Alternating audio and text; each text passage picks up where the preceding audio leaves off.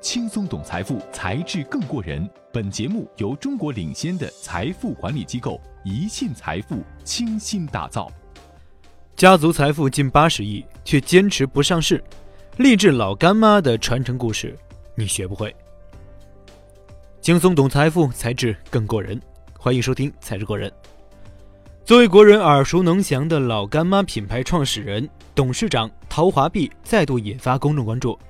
十一月十三日。在接受贵州广播电视台采访时，针对老干妈或将上市的猜测，陶华碧再次表示，不贷款、不融资、不上市，对于传闻进行了澄清。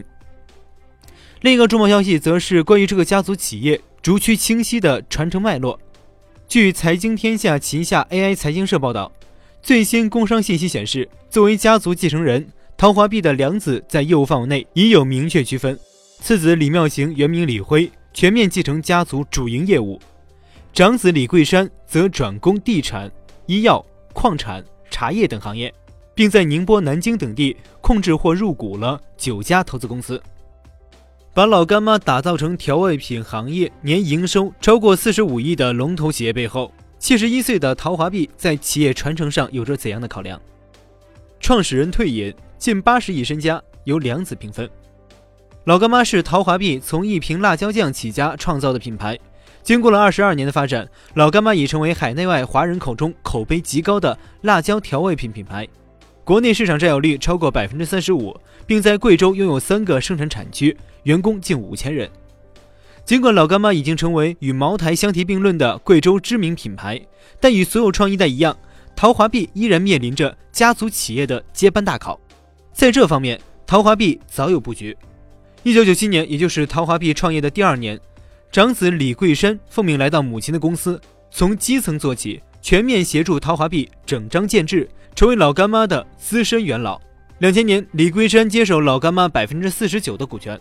次子李妙行也较早加入公司。除了担任过陶华碧助理以及老干妈总经理，李妙行还有过从政经历，曾任贵阳市南明区政协副主席。此外，在老干妈几十项的专利中，李妙行自己的专利就有三项，显示出在产品方面较哥哥更为专注。也正是因为如此，兄弟二人在分工上各有侧重。李桂山负责销售，李妙行则主抓生产。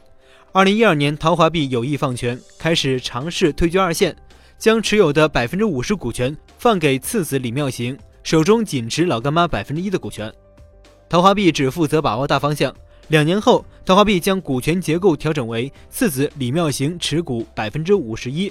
长子李桂山持股百分之四十九，陶华碧不再持有股权。二零一五年，经过长期考量，加上老干妈在放权期间业绩增长平稳，陶华碧决定将老干妈的帅印交给次子李妙行，保留了老干妈董事长的职位，与长子李桂山退出。至此，老干妈在两代人之间完成了交接。二零一七年起，胡润富豪榜上再未出现过陶华碧的名字，由两个儿子取而代之。二零一八年，李桂山、李妙行兄弟分别以四十亿和三十九亿的身家，成为胡润富豪榜上的新常客，同时也传递出这个家族正在逐渐实现传承的信号。传承猜想，不上市的承诺会被打破吗？老干妈成立至今一直有一条铁规律：不贷款、不融资。不上市，陶华碧曾对外表示，上市融资这些东西我一概不懂，所以我坚决不上市。强势表态的背后是老干妈屡次被上市的过往。根据陶华碧回忆，多年前自己执掌老干妈时就不时被提议上市，当地政府也在推动。特别是今年八月，深交所副总经理联手贵州证监局、贵州金融办调研办给三家公司做上市培育，其中就包括老干妈。深交所副总经理表示，欢迎贵州企业去深交所上市。引发市场对于老干妈有意上市的猜想。对此，陶华碧过去几年来一直会不定期对上市传闻进行澄清。此次接受贵州广播电视台采访时，陶华碧在重申不会上市之外，强调这样子好，我有多少钱就做多少。对于企业来说，上市无疑是一座意义非凡的里程碑，也是衡量一个企业业绩规模以及发展前景的重要指标，更能给企业带来一系列积极影响。迅速有效地解决企业发展所需要的资金，获得稳定、长期的融资渠道，形成良性资金循环，实现企业资产证券化，增强资金流动性，拓宽并购以及支付手段，有助于吸引国内外战略伙伴，严格的信息披露机制使企业在经营和运作上更加规范自律。利用股票期权计划来实现对管理层和员工的中长期激励，提供退出通道，获得公众关注，对提升企业形象起到良好的促进作用。但与此同时，还有不少知名企业迟迟不见上市，原因呢也各有不同。现金流充裕，没有强力的竞争对手，不愿改变现有股权结构，惜售心理，担心引来野蛮人敲门，不追逐资本，按照自己的节奏去发展，担心上市会让持股员工失去狼性。闷声发财，不想被过度关注，企业情况过于复杂，无法上市。对于老干妈而言，其不上市的原因，除了不存在融资需求外，从他屡次提及的不懂上市和融资的观点来看，老干妈之所以不愿成为资本市场的明星，一定程度上可以理解为忍住了资本增值的诱惑，希望按照原有节奏发展。随着家族二代接班老干妈，这家企业最终会否上市，也引发更多猜想。在越来越多的中国企业在盈利模式上转向产品加资本双轮式驱动的趋势下，作为机构和投资者眼中的优质企业，老干妈是否会打破不上市的承诺，转而拥抱资本市场？答案令人遐想。老干妈你学不会，但这个传承利器不可不知。事实上，在新经济的当下，无论是陶华碧独创的干妈式管理等土味管理方式。还是老干妈初具规模时，企业仍没有董事会、副董事长和副总经理的企业架构，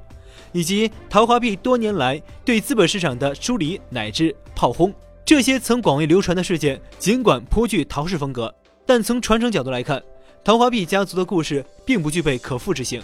对于国内众多高净值、超高净值人士来说，要想实现家族财富的保值增值和顺利传承，在遗嘱。保险和家族信托这几种工具中，家族信托的作用可谓是重量级。家族信托是信托机构受个人或家族委托代为管理、处置家庭资产的财产管理方式，其目的是实现家族财富的保值增值和持续传承。与信托略为不同的是，家族信托期限更长，封闭性更高，委托人与受益人严格分离，并可以根据委托人的要求灵活设定条款，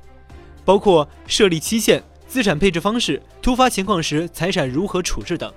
其次，由于法律对信托资产独立性的规定，家族信托一经设立，除非委托人发起撤销，否则无论委托人遭遇离婚、负债、恶意逃债除外，破产还是死亡等意外，或者家族成员为争产发生内斗，家族信托内的资产仍将独立存在，受益人权益不受影响。也正因家族信托所具备的上述优势，洛克菲勒家族。默多克家族、李嘉诚家族、吴亚军家族、潘石屹家族等不约而同的都选择了家族信托这一法宝，实现家族财富的保护、管理和分配，以及家族精神的有效传承。好了，今天的节目就到这里，轻松懂财富，才智更勾人。感谢您收听《才智勾人》，我是杨涛，下期节目再见。感谢您锁定《才智过人》节目，更多财富资讯尽在一信财富。欢迎搜索“宜信财富”公众号，您将解锁更多财富技能。